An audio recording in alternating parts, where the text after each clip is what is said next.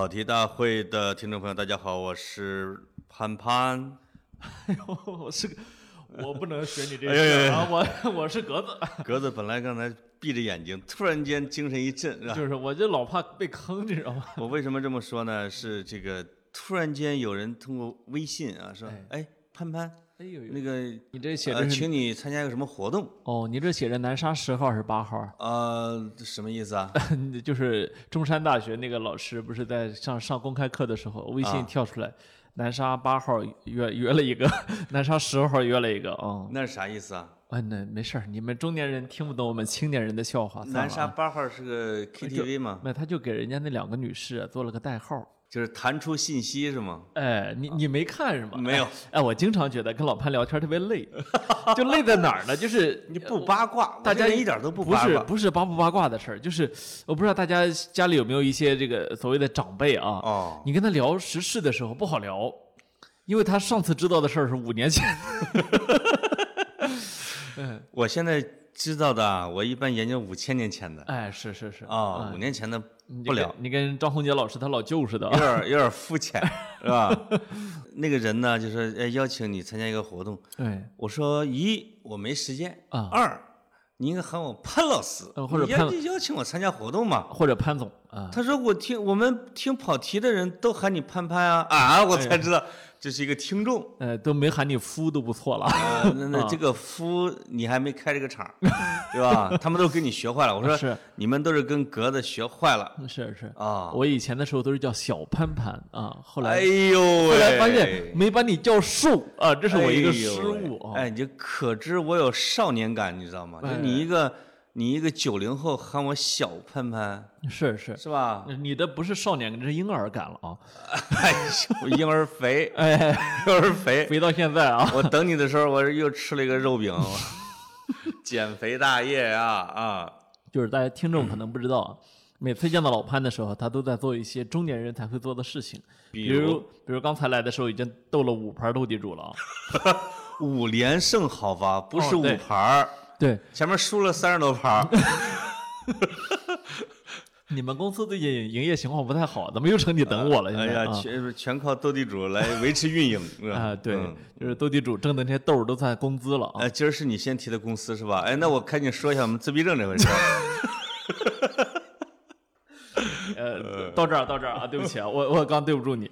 那个其实啊，今天这个话题啊，跟老潘啊，就是很难设计这个话题。我是个跟风嘛，嗯，对，因为啥呢？老潘啊，看我每星期在这个更新一期格子书架之后啊，他嘴上说不要，他身体啊特别的诚实啊，啊、关键尤其你说的那些书没读过，老潘说这个。我的书架也好也好讲啊，都空了现在 我的书架现在是被分流了啊。是，分成了几大垛，老潘是个非常奇特的读书人啊，他的书呢，请勇敢的说出“奇葩”两个字。他的书呢都不在他手里面，对呃，脑、啊脑子里也没记住，所以也不知道道新石像之间的缘分啊。对，知道新石像张伟那丢书大作战吗？那跟我学的，是就是在那之前 N 年，我就在出租出租车上一直在丢书是啊，啊，一而且不是忘了拿的，你就是个是懒得拿你就是个人肉漂流瓶，上面写上自己的 QQ 号、手机号，说啊。若是有缘人，请寄来照片啊。就是我应该当这个什么全民阅读节啊，什么阅读大使，你你的那个节是劫后余生的劫啊。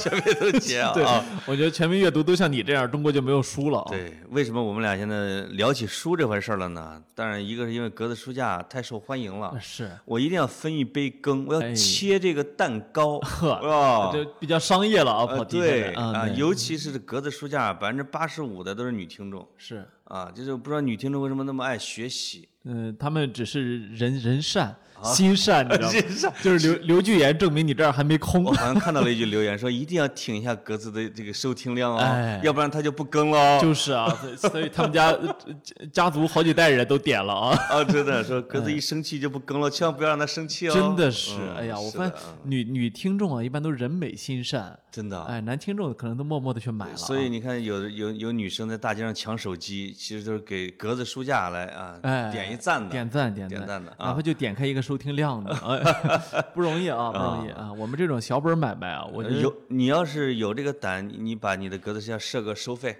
哎，看能不能暴露真实收听量。这出来个十个八个都是我自己买的。这之所以提到这个书架这个啊，是因为我搬家了。嗯。啊，这个搬家终于在离开我们通县十几年之后回归。搬家很累吧？哎呦，搬书东东西太累了，东西很多吧？呃，不多。呃，也不累，也不多。我一想到你们有钱人从来都不会一年三千，就觉得主要还是因为东西多，地方大。哎呀，我这我那几天啊，一直想申请去给老潘搬家。这我说你什么？我想，我最烦的你们山东人太虚伪了。我想看看黄金马桶长什么样。黄金马桶是吧？啊，我想看看镶着银丝边的那种书架长什么样。你哎呦，我那都是木头的嘛。哎，我跟你说，我通州那书架真是镶着铜丝边哎呦呦，因为长的全是蛀虫。哎呦，它那个外边那个贴的那个条已经被小蛀虫都给给拱下来了。啊，你们这听起来像传统单位的书架啊。啊，这是这原木的，是原木书架。哎呦，啊，这个，所以我。把那些，你比如我原来住的地方呢，往回搬的书可能也就几百本、千八本，没那么多，因为我已经扔掉了一半。哎呦！但是呢，在这个搬到通州之前，我把通州的书架上的书又扔掉了三分之二。哎呦呦呦！这个我的老乡冯贵臣是盘踞在我们那一带的最大的收废品的河南人，二十年前他都是收我的废品。哎呦，就每次每次老乡，这本来这个都该收你钱了，我这免费给你背下去吧。每次都是免费给背下去。哎呦，这个你到现在没反应过来什么意思是吧？啊，你比如说有什么床垫啊、柜子啊、椅子啊，他都是按免费。哎呀，我还很感激他。如果是有杂志、书、纸箱的之类的，他一大堆，他一般会给十块钱。哎呦，他永远是。咦，别成了，十块钱吧。啊，现在改成五块钱了。这二十年之后改成五块钱了。是啊，这我呢，我呢，我，但是我这次一大堆书，他给了我一百多块钱。你可知那一堆书？哎呦呦，到了一个很大的一个地步，听起来让人心疼，装不完啊。另外，我还把一部分书又移到了我办公室，是书架里边。哎呦呦，还有咱们梦想家的。哎呦，感谢梦想家给我们提供，谢谢，这又是书架的位置，这是个不动声色的植入啊。只有两个书架吧？没错啊。咱们俩月就到期了，这些书弄哪去？现在还费劲呢。是老潘这个人有一个问题，就是他的书啊，搁哪儿都不能搁家里。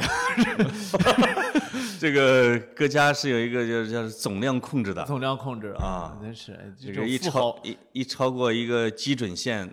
它自动的就从顺着楼梯就顺流而下。是你你的英式管家呀，还真是比较讲究啊。讲究。我是听说，反正就英国的一些家庭啊，就什么东西有多少样，是贵族来说的是比较定制、比较比较定量的、比较标准化的。啊。因为你这个东西什么东西多了都像个暴发户。我现在发现书多了也是也像个暴发户啊。我我其实搬书的已经算是很少了。是。最就是我我周围的人现在最惨的就是谁呢？是叶匡正。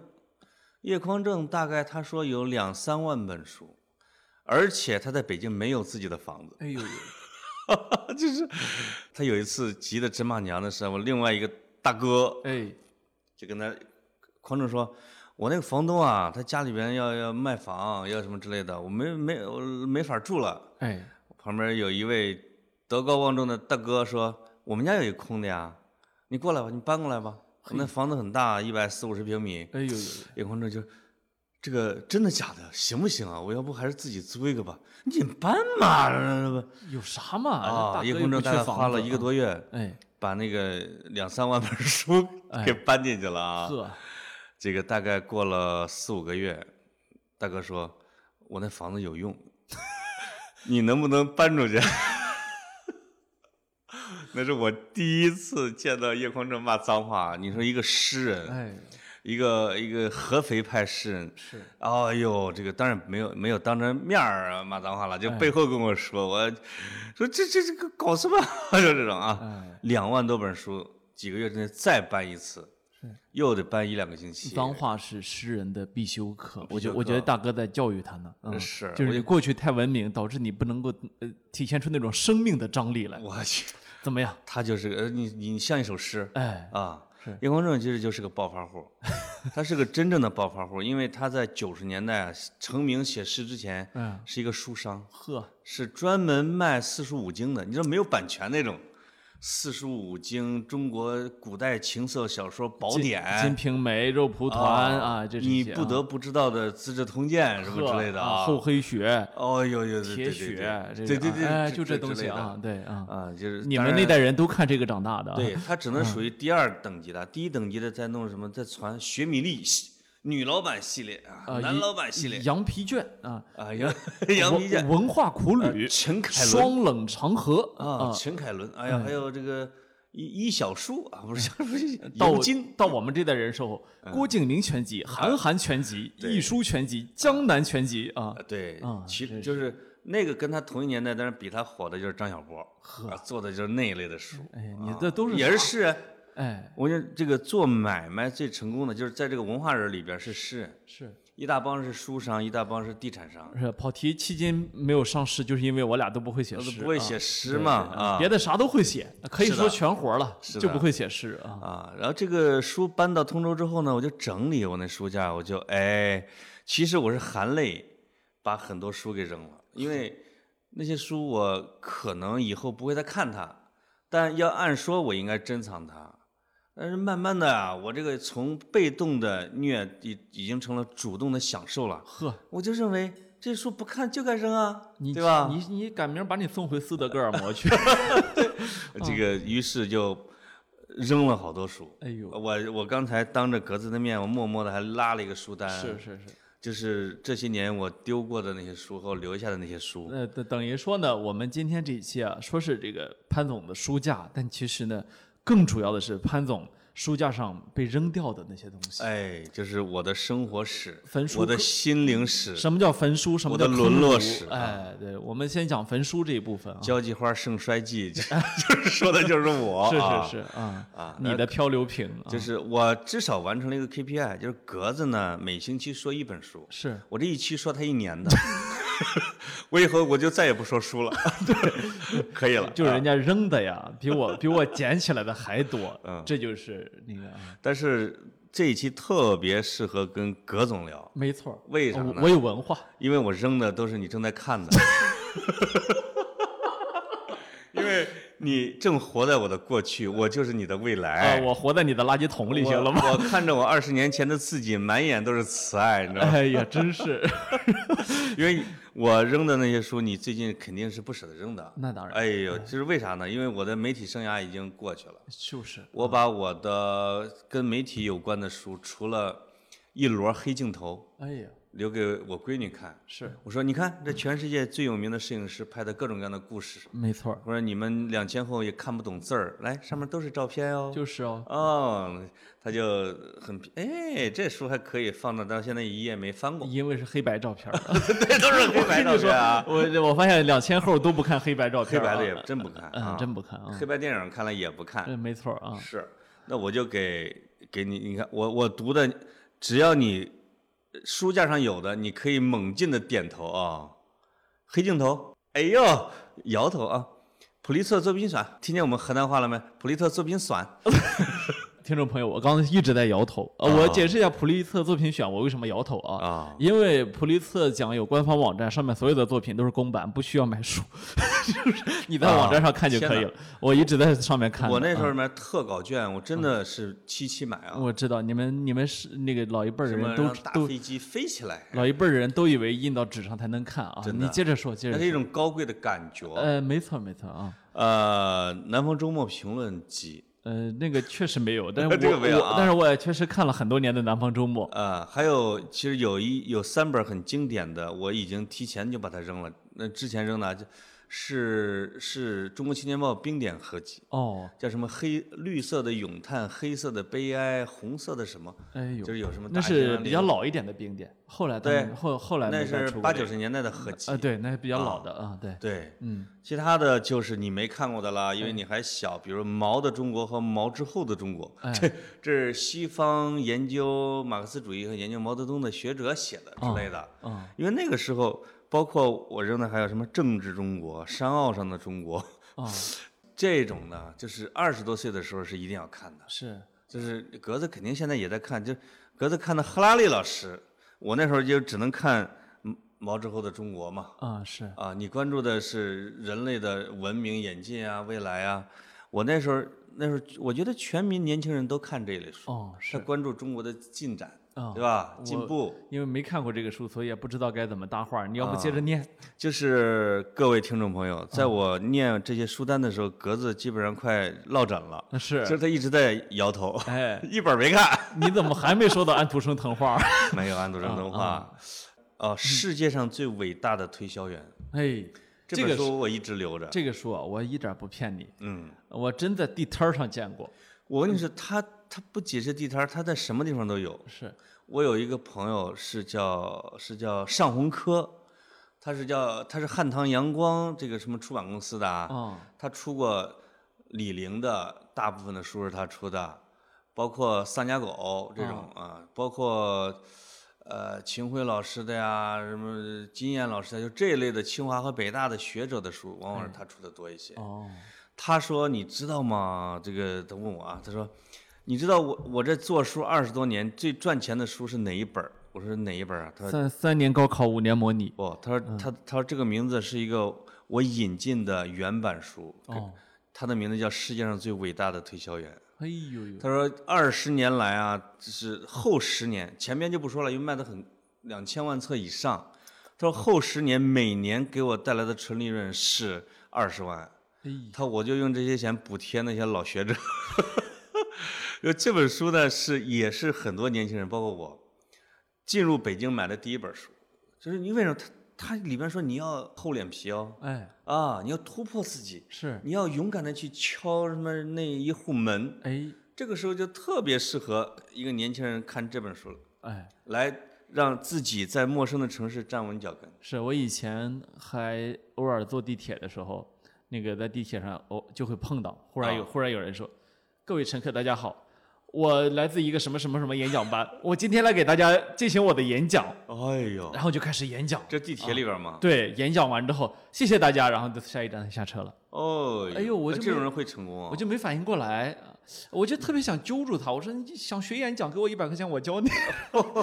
讲的怎么样嘛？呃，那肯定讲的非常尴尬嘛啊。哎呀，是那那你这个年代是这样的励志的啊？啊，不是，呃不是我这年代，是我在地铁上碰到一个我也不知道什么年龄的人那也是你这个年代的。我在我那个年代，在我们地铁不是演讲，一般都是，呃，刘德华出事儿了，刘德华出事儿了。我们真是我们这些刚到北京的人啊，就真的是对赵忠祥出事儿了和刘德华出事儿了挺有兴趣的。是是是，他真的在我那两站，他能卖上两三两三块钱呢。呃，现在的啊你现在的你知道是什么吗？啊，呃，哎，你好，我们自己创业能扫个码吗？哦，哎，这种的我遇到过一回 啊。我扫码送你一个小铅笔。啊，不会的，而且都是好多都是很漂亮的小姑娘，你知道吗？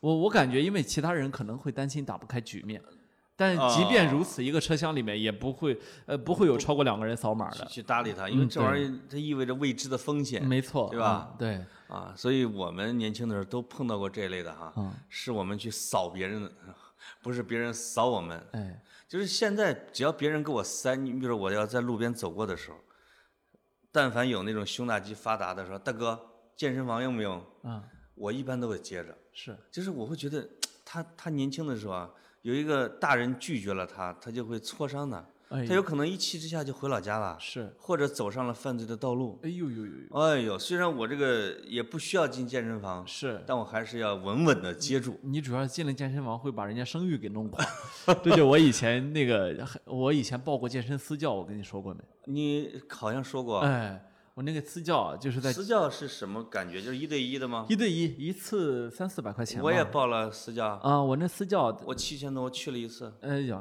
那那你不如我。哎呀我，那个还是我河南老乡我。那个私教是是他人生中第一份工作，哎呦，哎呦，然后他这个我们是国贸地区、啊人生，第一，那他有身材吗啊，？身材非常好，这你相信我。哎，小伙儿呃体育体育学院羽毛球专业毕业的，哎，然后又到深圳特训了三四个月，我去啊，然后回来，然后你想我们也是国贸 CBD 地区啊啊，非非常繁华的一个地段，就这么带了我一年半之后，有一天他给我发微信啊，我好像在我以前那个文章里面写过这件事儿，啊大哥借点钱呗。说哥，这样你啊是我带过的第一个男男学男会员儿啊，男会员啊，别都是女会员啊 这，哪地方的口音呢啊呢？那个长长春人啊 这是会员啊啊！啊男会员儿啊，就是说说说哥，但是啊你跟我这一年半啊，你胖了十多斤，说 我这个主要是肌肉。带了你一年半，你还胖了。我当初想要把你我练成吴彦祖，你成不了吴彦祖就算了，你还胖成这样。说哥，这样，以后我带你啊，免费，不要钱了。真的吗？就这样，我跟这哥们儿走上了免费，他他带我这个这个上课的一个道路，你知道吗？就是我认为啊，在整个国贸地区，就是我那时候是唯一一个。没有交钱的私教课，你知道吗？就是他觉得你是他的小白鼠，他有点对不起你，是吗？他就觉得他的职业生涯声誉不能唯一的污点，不能毁在我手里面。人家第一份工作，而且你还是他唯一的男会员。呃，第一个，第一个，对吧？啊，不能说是唯一的。弯弯的男会员。哎，后来啊，练我练的特别的认真啊。到他辞职的时候啊，嗯，又长了十斤，嗯不，是吧？反正没瘦，也没肉，也没肌肉啊。然后这个。主要是为了搜手交友，我发现你们俩就是为了交友。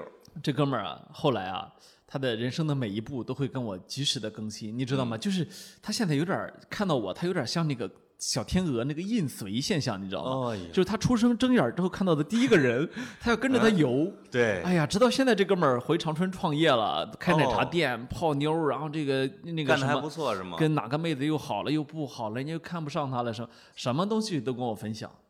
因为你。那些都是流动的女生，你是他唯一的男生。哎，我觉得男人之间的友谊要起来了之后比较，反正比较长久，比较长久啊。啊，不随着体重的飘忽，是吧？哎，对。刚才说的是我少年时代啊。是是是啊。但我还扔了一堆，这堆我有点特别对不起人家。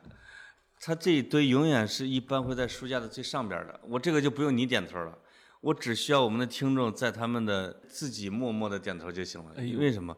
一在所有人的书架上啊，我也可能是男生或者大一点的书架，一定是有一类书是他必买，必须得买的，必须得买，必须得买。男生，也女女生可能不太关心这玩意儿，就不太好面嘛。那就是足球篮球杂杂志了。呃，不装不了逼啊。嗯，你可以你可以举几个，你你想想，在你的书架，在无论什么年代，在它的上边，你一般还不看它啊啊，总会列着一些。书大概有什么？都是我去各地人家塞的各地的风土人情，是吗？我采访烟雨扬州很多这样的啊，很多这样的书，你都不扔啊？呃，有些时候，哎，我这个人是个很恋旧的人。哎呦，别我去个什么小的寺庙啊，这个什么教堂啊，采访出来，人家给我那个自己印的册子，我都没扔过。你怎么跟你们你的同事李辉老师一样啊？李辉老师曾他有一次吃饭。展示了一九八四年，他去看皮民族文化宫去看皮尔卡丹的模特演出的入场券哎呦，那这些我都有。我从我从我从工作以来参加过的所有会议的那个工作证我都有。哦，这都藏着？呃，得有十一一两百一两百个工作证吧？你是武大情报系的？我是考古系的，我我考自己的古啊嗯。我那你跟李辉的习惯很像，这可能我觉得报人民日报老传统，不是是是精英都这样啊。好嘛 你看等等到你了吧？我怎么全扔等等到你了啊？可不嘛？哎，反过来了吧？这个，你说，我把鲁迅全集卖了。哎呦，这个败家子儿，你给我呀你！鲁迅全集。啊！而且这个鲁迅全集啊，它必须是那个人民特别薄的，哎，人民文学人民文学出版社很早的八十年代那那个版本吧。我这是书摊上买的盗版的。哦，那你没价值。刚到北京的时候，你想装饰你的书架，你不买盗版买什么？是，你要一套正版的就贵了。现在那可能大概二十块钱，大概有十几本的啊，什么《野草》《朝花夕拾》《故事新编》啊什么之类的。哦。后来我觉得鲁迅老师，我了解的已经够多了。我把故事新编留下了，哎，和中国呃什么现代中国小不是中国小说史略，哎，其他的都给了我的老乡冯桂臣，都是些盗版书，不留就不留吧。另外还有《史记》，哦，扔了，也是盗版，因为它的版本太多了，啊，有注释版，有那个黄页纸的，是，有小字版，因为小字版就是一本书全搞完，是，哎，还有小还有线装版，我就一一气之下全扔啊。我也不知道为什么这样，其实很变态的。哎，只能把司马迁老师的书给扔了呢。是，嗯，但是我就是，还包括有没扔的，但是书架上有的《古文观止》，没有，你知道我你你知道我为啥没有吗？啊因为高中因为高中的时候我确实完整的翻过《古文观止》啊，啊，我对它有点阴影，就就是什么意思呢硬？硬邦邦的什么意思呢？就是说，你后到后来的时候，你读书会发现你喜欢读原点，嗯喜欢读那个书它本来那个句子、那个文章本来的出处。那么《古文观止》正好是反过来的，是吧？嗯它就等于是说，是古代啊给这个初中生啊选的这么的一些精彩文章，是吧？对，这就很像什么中学生散文选啊。哎就我一想起书架上有这么一本书，我觉得有点儿，就是对自己不够尊重哎呀，啊，所以我就从来没有买过。就说你你买的肯定是这样的，白居易选集、刘禹锡全集、呃，我们都呃是杜工部集，没错，是吧？这才是我装点门面的方式。我哎一我一般别人问我说：“哎，你都看什？你都呃以什么方饮式？”冰室合集，哎有哎呀，你都以人家说你都以什么方式买书啊？嗯我就会给他看一看我关于苏轼的书。哎呦哎呦，然后别人就会好多版本儿然后，别人就会说：“哎呦，你这个厉害，这个厉害！你这里面好多书啊，现在都可以溢价好多倍卖出去了。”是吗？啊哎呦喂。我，心里想，就这么一个人。你要再问第二个，就是就我会我会给再给别人装一下，我说：“哎呀，我我这个人读书比较偏，我连瞿秋白全集都有，这因为哎我真有瞿秋白也没几本书。我真有二十六本儿。啊，啊，瞿秋白全集整整二十六本，这么多字儿，一大箱，多余的话就占其中一本儿，是吧？有没有没有啊啊，很厉害的。这个这个扔了，我扔了啊，博物观止我确实，因为它它是一个小字典形式的那种的，哦，它永远在你的书架里边有点个料，是但它在哪一地方都不合群。它不合群，这这它它在一个正儿八经的它厚，但是它矮，它在一个正儿八经的书架上，它没有安身之处。要要我说是这样的啊，它只能跟新华字典放一块儿，因为它俩的体量是一样的对啊，所以这个没留住。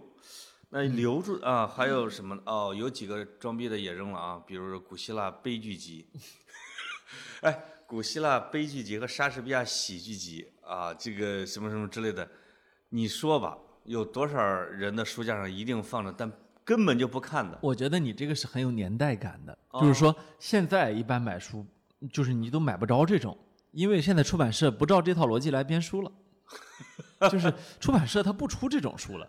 确实呢，在十几二十年前，很多这样的书，他一般有那样的，他那种 诺奖文丛，哎，走向未来丛书。他那个逻辑这一，段叫什么什么经典文学名著系列？啊对对对，他那逻辑就很像什么港台金曲一个磁带是吧？万利达，哎，你知道那个什么一千零一首还是什么之类的？啊，巨厚，都有十厘米厚的，我原来是有的，是，里边全是那歌儿。就好像你买一个磁带，上面写着流行歌曲啊，嗯，呃，这个或者说大陆流行金曲啊，大陆金曲啊，哦这个很奇怪啊，因为它的逻辑好像只有地理一个一个特点啊，其他一点特点都没有。是嗯，就是为什么当时买莎士亚莎士比亚喜剧集、悲剧集、古希腊悲剧什么之类的啊，当时是觉得我要走文学道路。哎，就是是你你干几年的编辑之后，就突然觉得，我要像美国的《纽约客》的作者啊，像《纽约时报》的专栏作家那样的，我要进行我的下一步啊，我要走向文学啊。哎呦，走向文学，我要从它的母体开始，母体开始从哪儿？从古希腊，啊，从莎士比亚，哎呦，哎呦，从狄更斯，是给自己弄了这个其中的一满格，这是正版的，哎呦这都从三联和韩风楼买的。从从这儿开始，潘总有正版书了。哦，你前面扔的都是耍流氓啊，都是盗版书哎。呦，嗯结果这一摞是我在所有的格子里边，啊，所有的格子里边啊，哎哎，呃，这个唯一没读过的，嘿，我实在是不想翻它，我也不是没有任何欲望，什么艾斯库罗斯什么之类的，啊哎呦呦没有欲望，是，呃，因为你是过了多少年才对自己这么忠诚的因？为觉得自己不配，你知道吗哦？对我现在终于听从我的内心，说就是你，我不懂，你最开始买的时候，你肯定不这么想啊。我当时是有雄心的人你，是你觉得你过了多少年才想明白这一点的？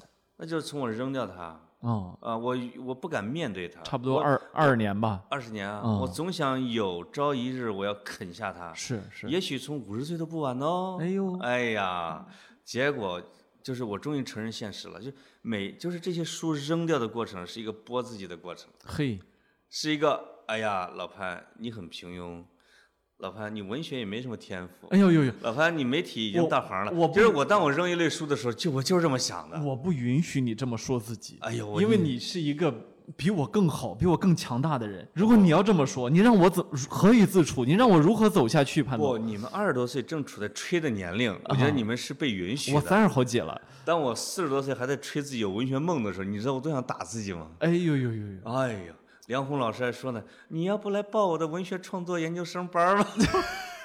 你 我说说，中中中。你说你自己写成啥样了？不知道吗？这个梁红老师很高产，但是呢，我就觉得我一边答应着，我一边就脸红着啊，这真是，所以这个扔了。哎呦呦！那当然还有什么呢？我到现在还有一部分没扔，叫四大名著。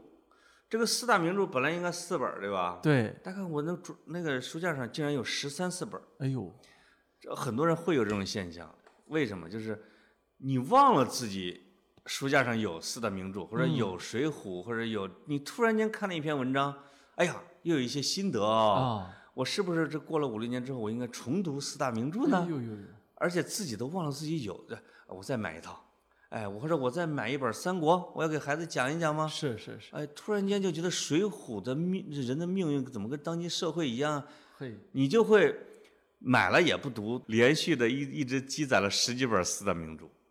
其实你这个心态，我估计好多的呃读者都会有，哎就是说你家里没啥，你不能没有四大名著啊，是不是？哦，这是我们过去对于中国古典文学的这种宣传啊，或者说这种呃这种这种呃文明形态的塑造里面啊，哦，很常见的，对吧？就是我们塑造成了这个样子，就是如果你没有读过四大名著，你有点枉为中国人啊，对，我是们这个感觉。我们买的第一批四大名著一定是装逼用的，哎，就是觉得人人都要买，是对吧？我也得买。对，后来的零散买的就有可能你是想读某一下子啊，没错想读一下子喽哎啊。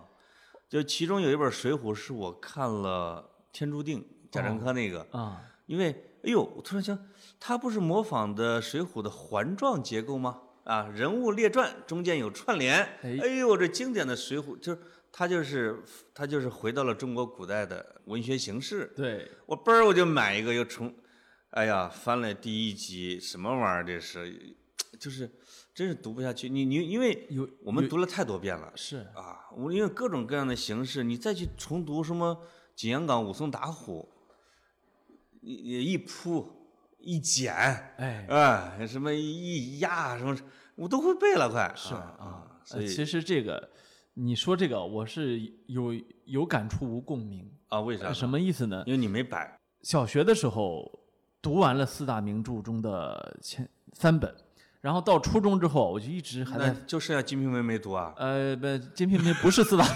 著。然后到了初中之后啊，就一直翻这个《三国演义》，一直翻《三国演义》，嗯，一直翻到我实在是觉得恶心了。哎，我觉得改天咱们开一个《三国演义》吧。哎，这这这我这一段，我真是对他挺挺感兴趣的我对我实在觉得恶心了。啊。然后呢，这个《红楼梦》呢是我这个比较晚翻的，嗯，翻完之后，我到现在我书架上没有一本四大名著，就是我印印象不好？不是我我印象非常好，嗯就是这个西西游、水浒和三国我都非常喜欢。哦红楼梦呢，我讲老实话，我直到现在也没有非常的喜欢。嗯，我知道这么说都有点政治不正确了，大家都大家都普遍认为《红楼梦》是中国古典小说的这个巅峰呃啊巅峰啊。嗯但是呢，我取而代之的是，我我更加喜欢《金瓶梅》哎呀，呃，我确实更加觉得《金瓶梅》写的好。你你看，马上就勾出了我说的这个我没舍得扔的哎《金瓶梅》词话，哎。而且十五块钱，哎呦，盗版书摊上买的，是。里边那小错别字儿啊，我去啊，啊，咱俩有可能第一本买的是一样的版本。有有可能啊 结果呢，我到现在没有再翻过四大名著，从来没有翻过。就是一遍一遍的翻《金瓶梅》，呃，对，但是呢，我再也不翻四大名著了。哎我我不翻四大名著，主要原因是我觉得我好像都还挺熟的。哎，那用我们我们来证明一下自己读过《金瓶梅》吧，就是呃小测验，我们开始这个 PK 标题，呃，不嘛，书目，你来，你你说一句书目，呃就是章节嘛，林太太冤威在战 林太太啊，啊，西门庆二战林太太有哎有有有有有有有哎呀，这个潘金莲醉闹葡萄架，不不不哥，你这越说，咱俩说的都是里面最黄的情节啊，是吗？啊，不能不能聊这，不能聊这。呃不，西门庆热结十兄弟，哎这十兄弟嘛。是是，这个这个可可以啊这个可以啊。嗯，我我就觉得潘金莲不忿一吹箫啊，金，呃不是不是有这个呀？你你想哪儿去哎，了？我知道啊，嗯《金瓶梅》这个书是这样，我目前为止看过的分析《金瓶梅》的，我服两个人分析的。呃除了我，另外是谁？呃，这另外呃除了你之外，另有另外有俩人，一个呢是我这个小时候的女神田小飞老师啊，哎呃，现在是哈佛大学东亚所的啊，他那他那个书名叫什么？《秋水堂论金瓶梅》啊。秋水堂论金梅他呢瓶梅是好嘞，他呢买去。事实上是点教，哎就是说呦，他一张张的给你分析，是这样呦啊。是吗？啊，那那么田老师这个点教就比什么张竹坡什么要，我觉得要人性化的多嗯啊。张竹张竹坡那个词话没法看，哎呦分析到最后啊。是，第二个，我我觉得谁啊？戈飞老师的《雪隐露丝》写嗯嗯分析的非常好。除此之外之外，我很难想象叫什么乐而不淫的去分析《金瓶梅 》啊，呃我本人就很难去做到这一点。就是你只要是不乐还是不淫，呃，我主要是不乐。嗯，不是，它它是一本，我认为在四大名著里边啊五大啊，嗯。一般人有人会五大，嗯，你把它排到第一名也也未尝不可。就这东西是这样，嗯。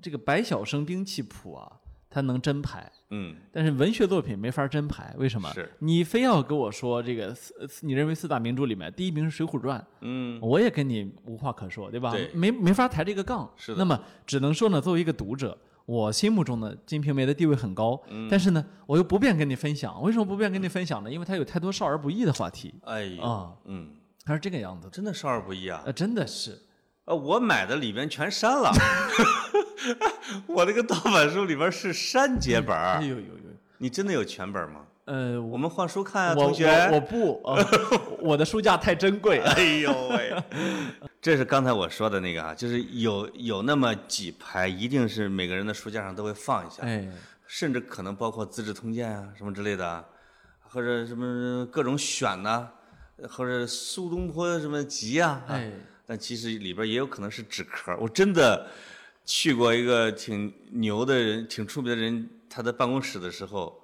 我不好意思摸了一下它后边那是纸壳。哗倒了一片啊！对对对成了诺米就什么多米诺啊，哎多米诺书架，是这是我扔的第二批，啊下面就进入我人生另外一个阶段了。媒体梦碎了吧？哎，刚才说的是文学文学梦，梦碎了。现在编剧梦起来了。哎呦，我我还你还梦想过当编剧呢？我光送给我闺女关于编剧的书都快十本了，我扔了掉二十本，哎呦，而这二十本里边，我真正看完的只有两本，一个叫麦基的故事，那个看了有四五遍的。那个麦基那本故事可能啊是属于中国的编剧人手一本的一本书啊，那圣经版的，包括我们新闻学院的学生可能都人是人手一本。对，大家都觉得讲好故事是很重要的一件事情。他他的他这本书让你读完之后，你会觉得天哪，真的是这样啊！哎。它不是实操型的，它只是说道理它是原理原理型的，是吧？它给你大家可以有兴趣可以去读一下，叫罗伯特麦基啊，一对。本叫故事的书。另外现在可能在中国出到第三个版本了，非非常新了已经。还有什么麦基的是讲课的什么一个什么两本合一块儿的，现在。对对对，京东上什么当当上可能都会这么卖，合起来卖啊。所以像这个什么卖鸡讲，还有那个叫猜猫咪还是捉猫咪，反正是猫什么猫咪两本儿哎呦，喜剧。当时就想哇，喜剧很难写啊，但是写的人少。那时候沈腾还没火，哎觉得我是不是就以我一点小小的喜剧天赋，哎呦我是不是可以从喜剧切入手？我觉得你你这个。我进入了，我非常认真的思考这种问题。哎，潘总，我怎么觉得你整个人生扔书这件事儿本身可以写成个不错的喜剧？不是他，他他是我的人生啊，他真的是我的人生。我买了，而且主要是在哪儿买呢？就是，呃，那个叫什么首都剧院。哦，首都剧院去看，比如像茶馆啊或者别的那种剧的时候，它左边有一个类似于戏剧人，没错，嗯。呃，这或者叫话剧人，叫戏剧人的书店。我经常，呃我也经常到那儿翻一翻啊。对他会有一些杂志，他们自己的杂志出的不错。对，再一个再加上比如说原野的剧本啊、北京人剧本啊，就这一类的。对，在我也买了好多剧本。在首都人艺那个剧场、那个书店，确实是剧本是非常丰富的。剧本啊我记得我当时看莫言的《我们的荆轲，然后出来之后就买到了剧本，是吗？后来还看某一就好几部剧，它都是非常就是完整版的剧本，就是演员实际拿到的那个剧本。是啊，作为一个文学青年，我想想，我买了呃芦苇的《白鹿原》的和《霸王别姬》的剧本，嗯，还有呃《阳光灿烂的日子》，就是就是这姜文自己写的，哎呦，好几万字的是剧本，还有《肖申克的救赎》好几个版本，什么春夏秋冬，这是文文学版，再加上这个剧本版，哦，我竟然还买到了慕容雪村版，我它的原版叫《四季》，是那个特别出名的那个作家，叫呃什么斯钱？Stephen King，Stephen King，啊对对，啊，史蒂芬金，史蒂芬嗯金我以为你说这个中国的译者啊啊，没有啊，他是。Stephen King 写的，嗯。是的，是的，所以因为这这也是圣经啊，嗯这《肖申克的救赎》，你觉得一辈子能如果能写出这样一部电影啊，那将什么？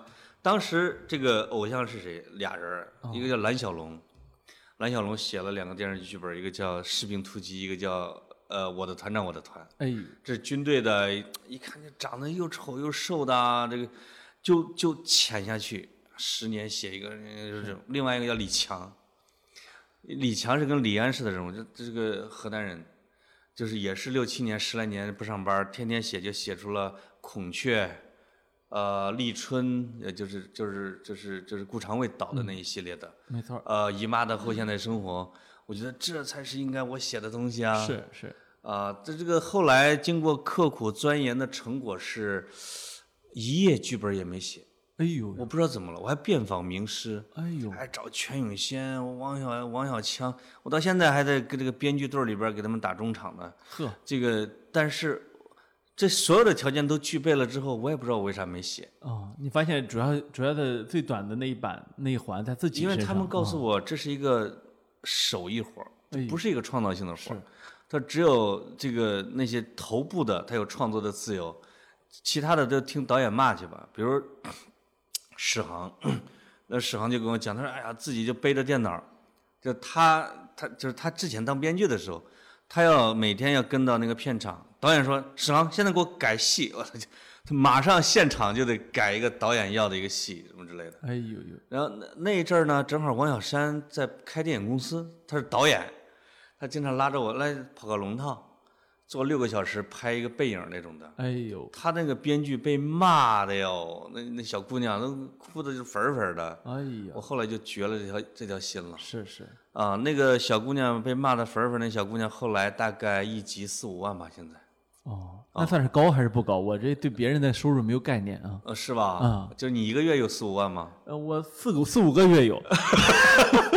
那就得了。哦，那他多久能写出来？你没说呀？他产量还可以，哦但是我听着身价比较高的，比如说像全永先，嗯，悬崖最火的时候，我们那时候就是说给全永先介绍媳妇儿，因为单身嘛，是啊，就是找找对象，就是开篇第一句话说这个人一集八十万，其实也到不了那么多了，哦，嗯，哎呀，但是一集一集二十万是有的，那倒想想，一口凉气啊！他如果写一个二十集的电视剧，是能拿到四百万的，哎呦呦，而且还不用自己写啊，不是。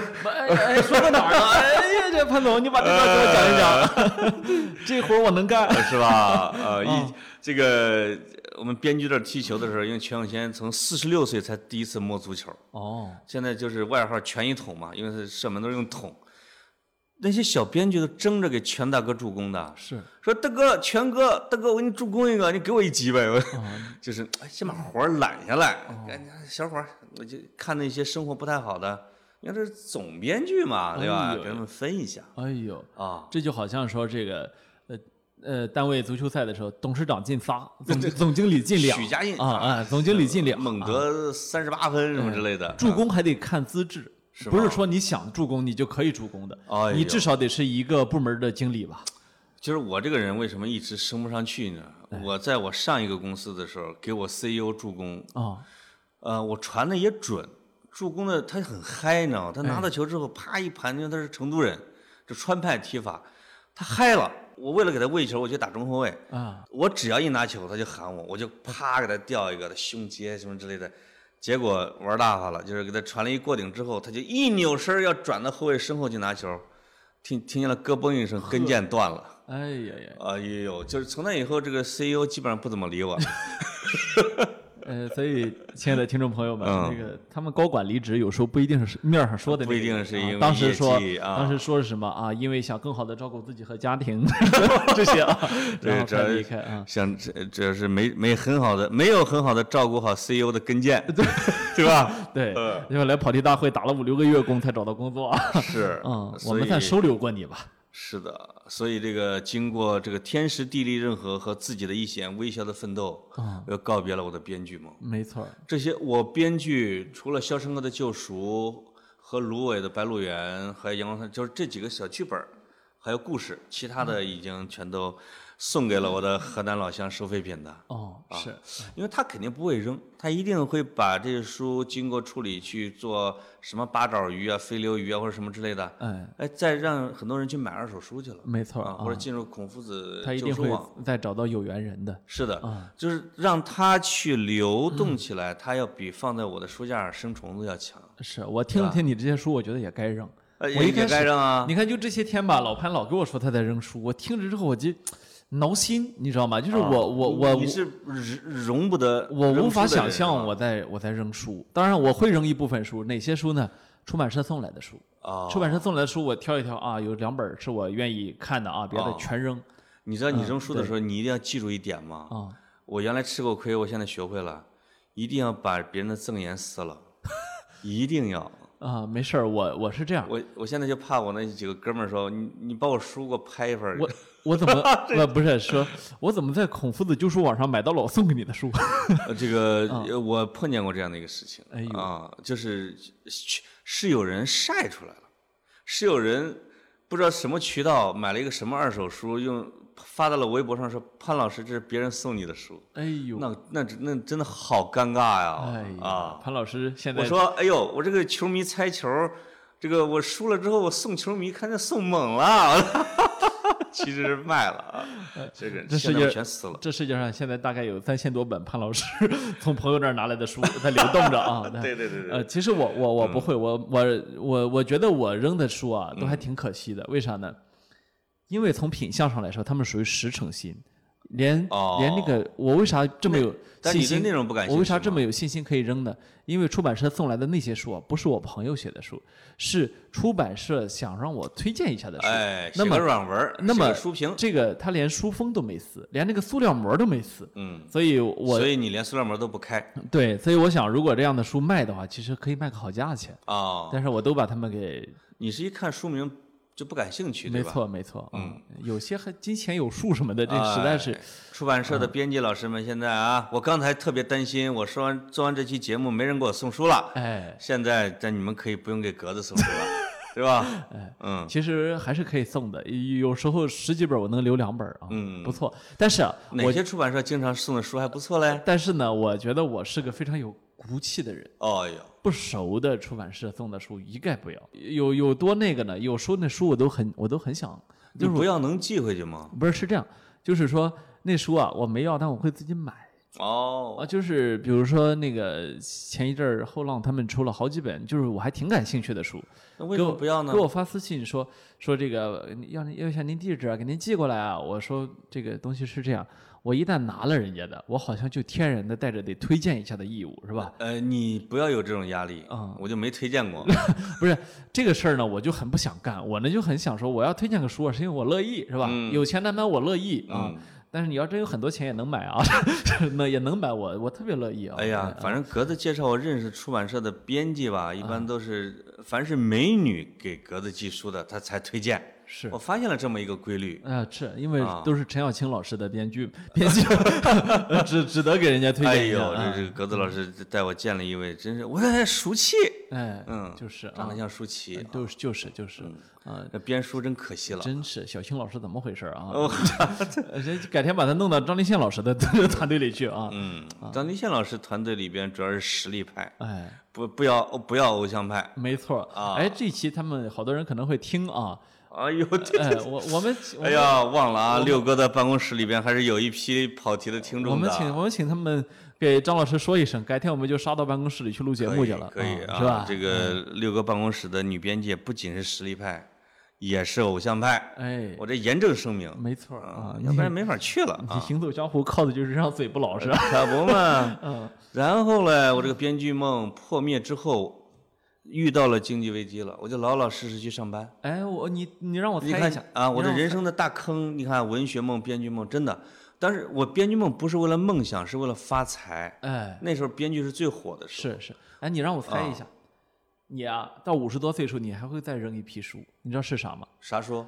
你你总裁梦的时候 买的那些书，这这什么什么 Google 我已经扔了。呃 Google 工作法，什么这个嗯呃乔布斯演讲秘籍啊，这个什么就这种啊，这一看格子就没有在企业待过，是吧乔布斯演讲秘籍这种名字太 low 了，都不要了。现在啊啊，哎呦呃，这个那个叫乔布斯，那是一个漫画版的那个叫什么来着？那个那个卖的还不错。啊，我为什么后来进入了一个互联网公司？是因为我前面的编剧梦破灭了。但你还想赚钱我？曾经如此的接近富豪，哎因为我给那个叫叫华策影视，哎呦，说是国内最大浙江比较很出名的影视公啊。司了。我的一个同学在里边是专门负责剧本的，哦就跟我谈呐、就是要谈，因为之前一个写就是写创业故事，互联网创业故事，而且就是写民宿的。另外一个作者是写网约车的哦啊，他这样的话来给我的话说，你写完之后，我们只要过审了什么之类的，一百五十万。哎呦，我当、哎我当时还在我上一个公司的时候，我当时觉得只要给了我，老子马上辞职。嗯后来政策叫什么一收紧，啊哎华策他们就是也老实了，好像把这些项目就改了。哎呦呦哦，还有一次是叫一个什么蓝色火焰，是是做是做综艺的，叫什么姐姐的衣橱什么之类的，他们做那一类的，啊，说让我写一个跟这个姐姐什么就这种综艺有什么相处的一个过程，啊，不是的剧本，哎我给了他们一个一千多字的大纲。哦，后来人家拿拿走之后也没说啥事儿，也没说给个钱什么之类的。直到今年你看到一个综艺叫《乘风破浪的姐姐》啊，我说的就是这个、你想起来这不我写的吗？可不嘛，嗯张雨绮，啊，就是嘛，真的好像原来也是有张雨绮什么之是吧？类的啊。啊，真是啊后来我只能买了一堆这样的书，叫什么？听说吧？老罗推荐的《异类哦。哎，我我那期讲过那个，我讲陌生人效应的时候，》啊，我专门讲了异类吧。我我专门说了差不多十分钟的 Outliers，哦呦，啊啊，还有那个 Tipping Point 那两本书啊，就是引爆点，嗯，对，这个引爆点这个对我的影响还挺大。是它里边有联络员什么之类的啊，就是这种角色的设定。没错啊就，是让我在上一个互联网公司奠定了我的江湖地位的，就是这个我们 CEO 正在讲，给大家推荐一本书，你们要好好的学习，就是它叫《爆破点》。我说老板，是不是叫引爆点呀、老板说，哎，老潘一看认真看了啊，哎，你看就是看不一定是个书生嘛，是，懂企业哎呦，啊。咱这从那之后不跟我聊书这件回事了。是，我这个人就是接领导下班的人那种啊。哎，就是异类呀、引爆点、看品牌定位、洞见、爆品战略。啊哎！呦呦呦，哎呦，爆品战略没看过吧？没有。我还有这个爆品战略是我一哥们儿写的，啊，但是哥们儿后来不认我了，是是袁国宝吗？不是袁国宝，那袁国宝只能写那种啊，超级网红 IP 啊，啊，爆这个爆品战略是金错刀写的，哦呦，他现在办了一个金错刀频道，办了一个总裁班儿，就是你比如一个招七八十个人，听他一星期课，一个人三万五，那他要爆品那战略那，他要的是便宜了，那那他他他就是这样，他但是很赚钱啊，哎，就是一可能一这一期的百十万的利润，是，这个我后来我一见他，哎，小丁，人家这金错刀老师啊，人家都是你谁呀、我说你在河南日报的时候你也广告部，我也广告部啊，我有编制，你没编制啊。是在我河南日报广告部的时候，同事丁鹏飞，小丁，然后身后冲出俩黑衣人来说：“你再胡说八道，对你不客气。对，我、啊后来就我们俩见是在哪儿见的呢？就是他，我们先后离开郑州，我先走的，他后走的，在再财经见面在财经时报，他已经成了财经时报的主笔，”哦，我以为再见面已已在洗浴中心呢。你我皆不是少年。那应该派出所了，估计。就是我我们俩就在一个单位哎呦，啊。后来再再一见，在我到了这互联网公司之后才知道，哎呦，金楚道老师已经成了爆品战略的作者，他自己做了这本书，卖了二三十万册，拿着这本书成为他的一个课程，哦，又去赚这个授课的钱，我就深深的被这类的书籍给带沟里去了。哎，就是把我们老板的钱基本上花了个七七八八，之后就被开了，啊，所有这一类的我一本没留，哎呦，全扔是。啊，那你包括什么那你在啊，那你在现在的公司当高管主要靠什么呢？呃是这样的，就是我经常会跟我现在的老板说，我在这儿之所以能干好，全是因为我上一个公司跳过的坑。哎呦，哎呦，他说你上一次你在上个公司吃过多大的亏啊？我说这么说吧，反正我们一年的广告费是一个亿，有四千万不知道花哪儿了。我们互联网公司都是这个魄力，真的。哎呀，真好。他说：“天哪，太好了，你到这绝对不会犯这样的错误。”我说：“为什么我不给你这么多钱。？”他不是，他说：“呃，我司六年来没花过一分钱广告费。” 没有机会啊哎，是，啊，因为你做不了什么孽，在在就在我现在这个公司，哎呦，真吧好啊啊！我觉得老板算是把你用到了极致呃所以我就把那个这一类的经管书啊全扔了，啊。这就是说，你还没到五十多呢，你先提前把总裁梦给破灭了。破灭了。那你下一个梦，我现在就不知道该做啥了。啊，我下一个梦，你说抱外孙子啊也不行啊，这不现实是啊啊，没梦，没梦啊无梦的年代。啊，无呃就无梦之人。哎，有一本书叫《无梦的中国》什么之类的啊，无梦的年代，真真的哎呀，我现在哎，你说你，我现在我打赌啊，哎，在你的书架上应该不会少于十本跟经财经经管有有关的书，呃，我觉得你可能低估了我是吧？啊。那你现在放着什么书？跟财经经管有关，你要说的话，我可能还真不少。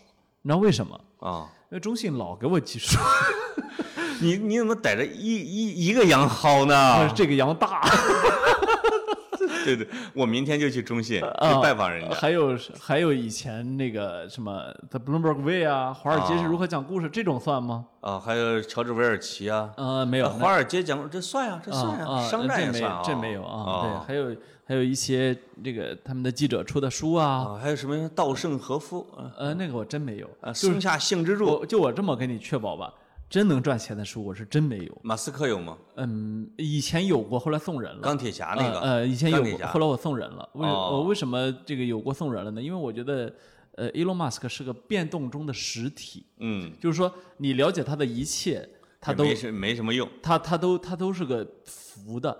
他哦就是萨特说的，啊就是创造我的存在的那种人，是吧？嗯我是谁又是由我自己定义的，对对对啊所以你没有办法去说研究他也成不了他，反呃，正是，你说伊隆马斯克停在了二零一三年，那是不可能的。嗯，他永远能够让你大吃一惊。他这一秒是一个傻子，是吧？对下一秒他就是个天才，再下一秒是个疯子，他是这个样子。再下一秒就泡了那个德普德普的妹子前前妻啊，前妻啊，嗯是的，是的。所以他有时候俗到极点，对，但他有时候你会觉得他是一个神一样的人。没错。所以呃，像像马斯克这种人，我我不我不指望通过一本放在书架上的东西来了，那你举个名字，了解你到底放了什么多俗的财经经管书？俗的哈，可能是来不及扔的吧？这这么叫就有些啊，就是什么那些年我们在知乎学赚钱还是什么，哦，也是他们寄给我的会有这种的。啊。还有这个心智成熟的道路，哎呦，哎呀，叫少有人走的路那么那是叫那叫成功学，啊，少有人走的路，心智成功？成熟的哎道路，那哎你那你这一系列还真是成功学，哎，是吧？然后还有那个我现在发现格子还是人呐，哎我原来以为格子跟我一样那么深邃哈，呃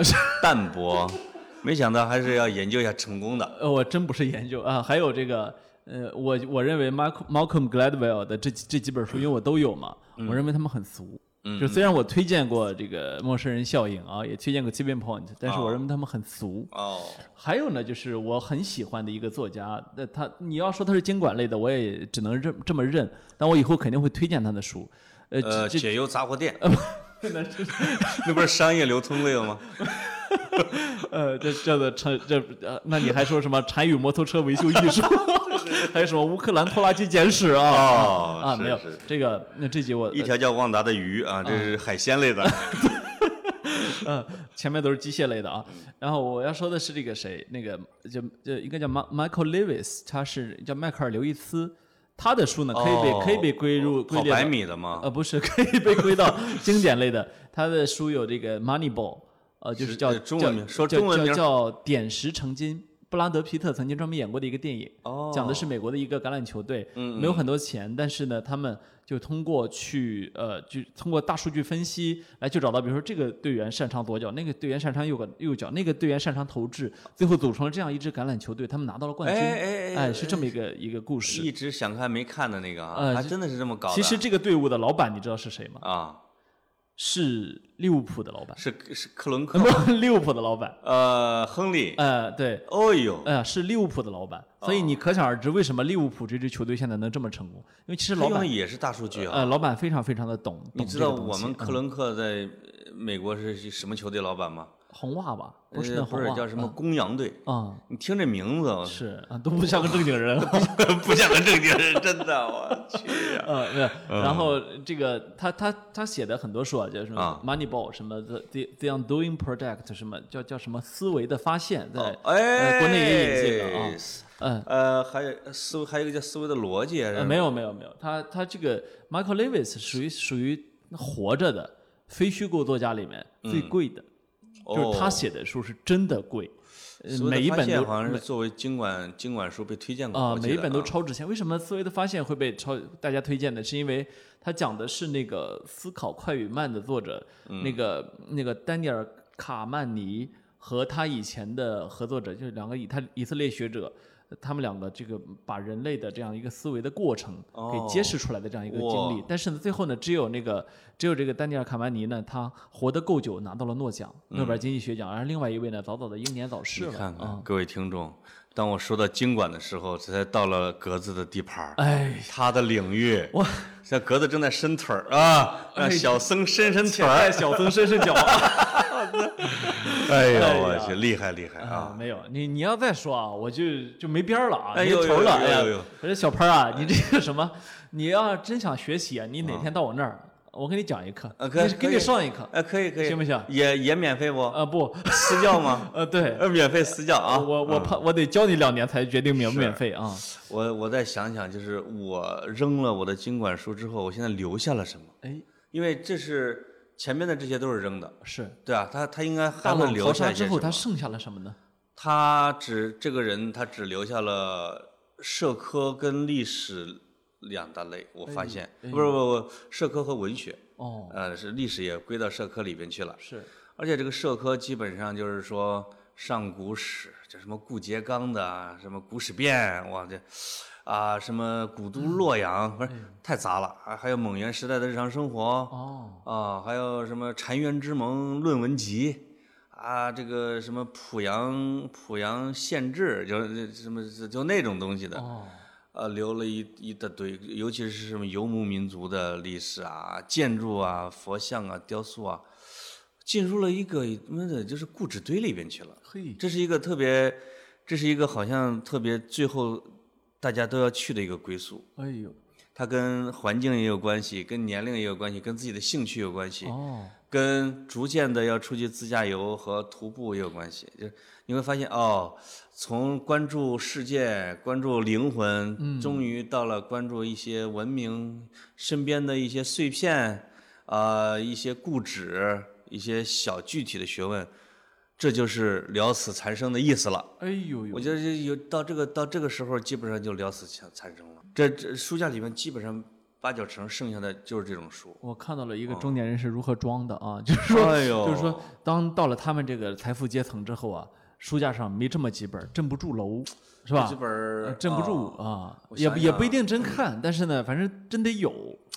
而且还一定要把那书啊弄得黑乎乎的啊，是吧？我那个书确实黑乎乎的，就是它上面飘的灰啊，二十年了，就是嘛，二十年没管过，二十年没翻了，你想啊，真的没管过的 啊。这就像人家说买这个什么马丁靴啊，买那些靴子的时候，头还有买那个什么 Remova 的箱子，头一年都既不好意思穿，也不好意思拉出去，为什么？没有岁月在上面的斑驳。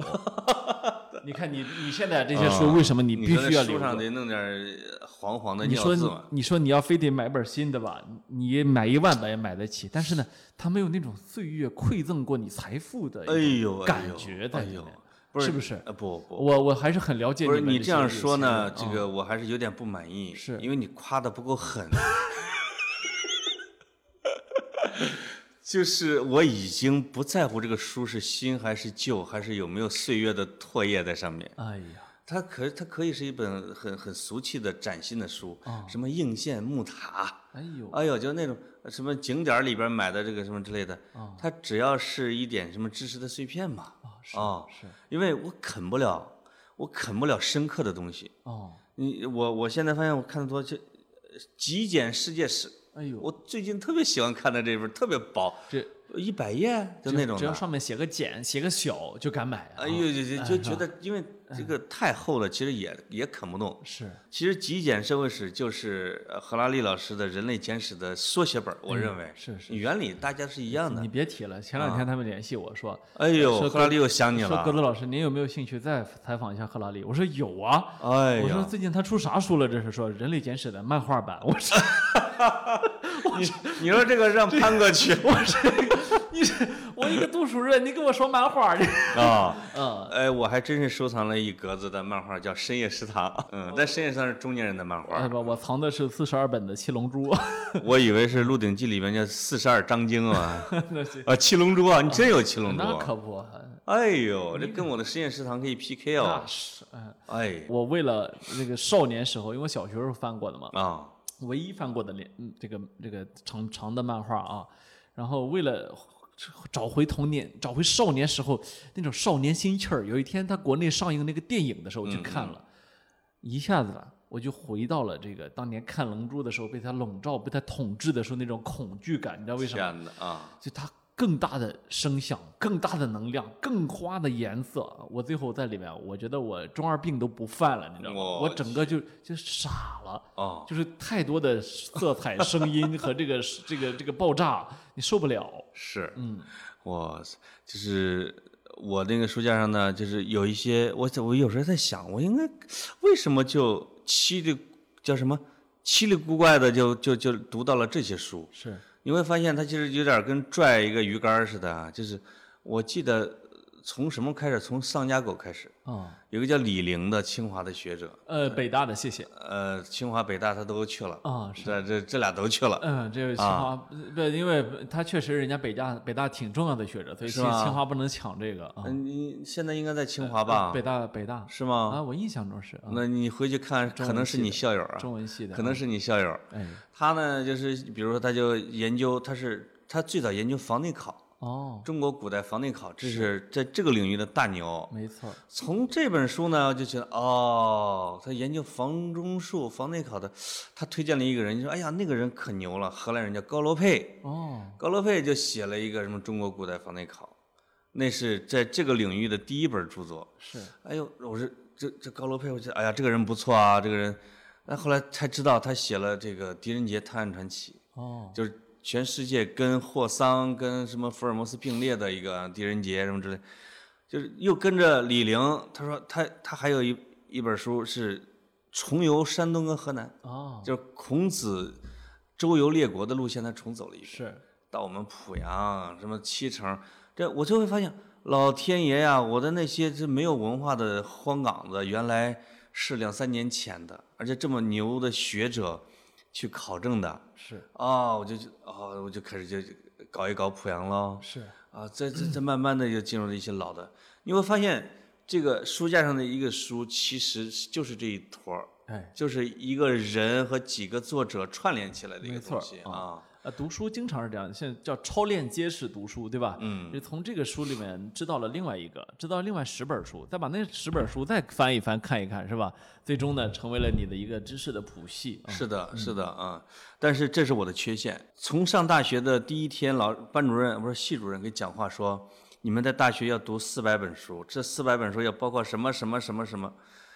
后来我就发现，我这一辈子全是乱读的，根本就没有说人家说编一个知识体系是，啊，要搭建一个什么东西，要有自己的独立的什么东西，哎，没有，真是性之所至，什么弄哪儿是哪儿，哎，也是媒体人读书的一个通病。有啊，时候乱翻闲书啊哎，呃，这个什么都能来点儿是。啊，要不现在就沦落到做跑题大会了嘛？没错，没错啊啊，沦落到跟我说话，这个就不容易啊。嗨，呃，潘总，这个把书架上所有书扔完之后，又把自己扔了，啊不，扔到了跑题大会，可不嘛哎，啊！不容易啊。是，我再想想，我这基本上这个书名就不跟大家报了哈反正都是各种杂书、闲书。对，呃，还欠大家十来本书没给大家寄出去。呃，这里还要再说一下，呃我们前面有有几期啊，小青老师的《风味人间》，啊后来的《陌生人效应》呃，都记了吧啊，？这些都没有记，原因是，呃，这个风味人间没记吗？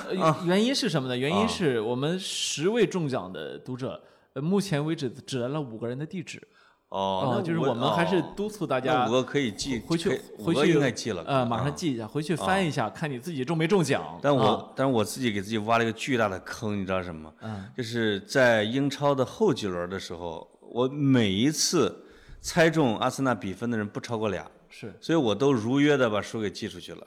最后到了足总杯决赛的时候，因为我觉得什么玩意儿肯定猜不对啊，嗯结果阿森纳二比一赢了切尔西，至少有二十个人猜对了。哎呀，他们每一个人都给我发了私信说不好意思，潘老师，你把随便寄本书都你把。品牌。超级 IP 这些都寄给他，我把那些年我买的知乎学赚钱都、啊都送我那些扔的书，我还是不舍得给他们寄的。哎我给他们寄的还是有一点分量的，啊，有点分量。啊，垫桌子腿儿的书咱这个梦想家的啊这一两百本书，我准备，你看哎叫魂儿啊，白岩松签名的《幸福了吗》？我呃兵以诈立，这是李陵讲孙子兵法。我们的中国啊，还有上一期我讲过的树上的男爵啊，分成两半的子爵啊，这都有是吧？哎呦，啊中国是武士道，这梁启超写的，还有甚至还有《说岳全传》啊，呃还有《隋唐演义》哎啊，对，啊，所以这个书很杂很乱，但是呢，也读着有趣没错。啊，有有有时候有趣比有知识还重要。那不是有时候，我认为基本上现在是定了的。是啊，所以今天呢，我就以我的搬家为契机，跟大家聊一聊我的书架的变迁哎呦，我也和我扔书的历史我也。跟听众朋友一起学习了一个老总的成长史。我我啊其实感觉是向一堆书进行的忏悔受，到很大启发。我的忏悔录。希望在未来的学习道路上多给多向您请教，多向您学习。我觉得在我死的时候，有可能会被书给变成一本书啊，啊，是，然后被人扔掉。被人翻阅，被人扔掉，被人卖啊，哎，下这个什么阿鼻地狱啊。哎呦呦，嗯，我是忏，再次忏悔说狠了，说狠了。啊。好，到这里。好的，拜拜拜